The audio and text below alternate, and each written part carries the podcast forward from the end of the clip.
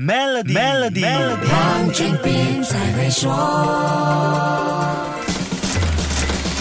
你好，我是黄俊斌。俄罗斯在二月二十四号挥军入侵乌克兰，两国军队在乌克兰境内交火，血淋淋的上演了一个个人命伤亡和无家可归的残酷画面。除了这种种谁都不愿意看到的悲惨战争局面，这场战争更大意义上向世人展示了新时代战争方方面面的可怕影响。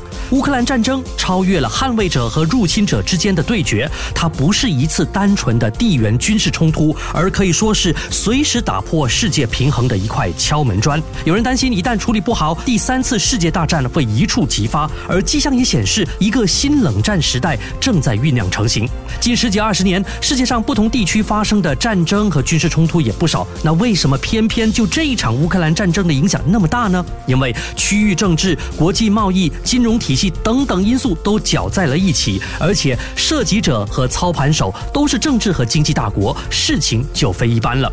俄罗斯出兵入侵。乌克兰之后，马上面对一波接一波的经济制裁，规模说得上是史无前例的。而俄罗斯也不是省油的灯，手上的天然资源也足够他打出一手好牌抗衡。全球市场在短短时间里就风声鹤唳。英国国家社会经济研究院 NIESR 算了一下，这场乌克兰战争可能导致2022年全球 GDP 萎缩一万亿美元，全世界通货膨胀预料将上升百分之三，真的不是开玩笑的。这情况也不难理解。被疫情影响的供应链还没有完全恢复，现在又打仗，肯定是雪上加霜。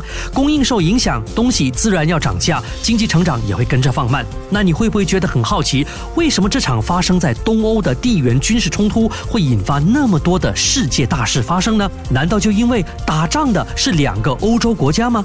下一集跟你说一说，守住 Melody，黄俊斌才会说。黄俊斌才会说。与 Maybank Premier 一起妥善理财，赢取 BMW 三二零 iSport 和更多奖励及免费奖品，需符合条规。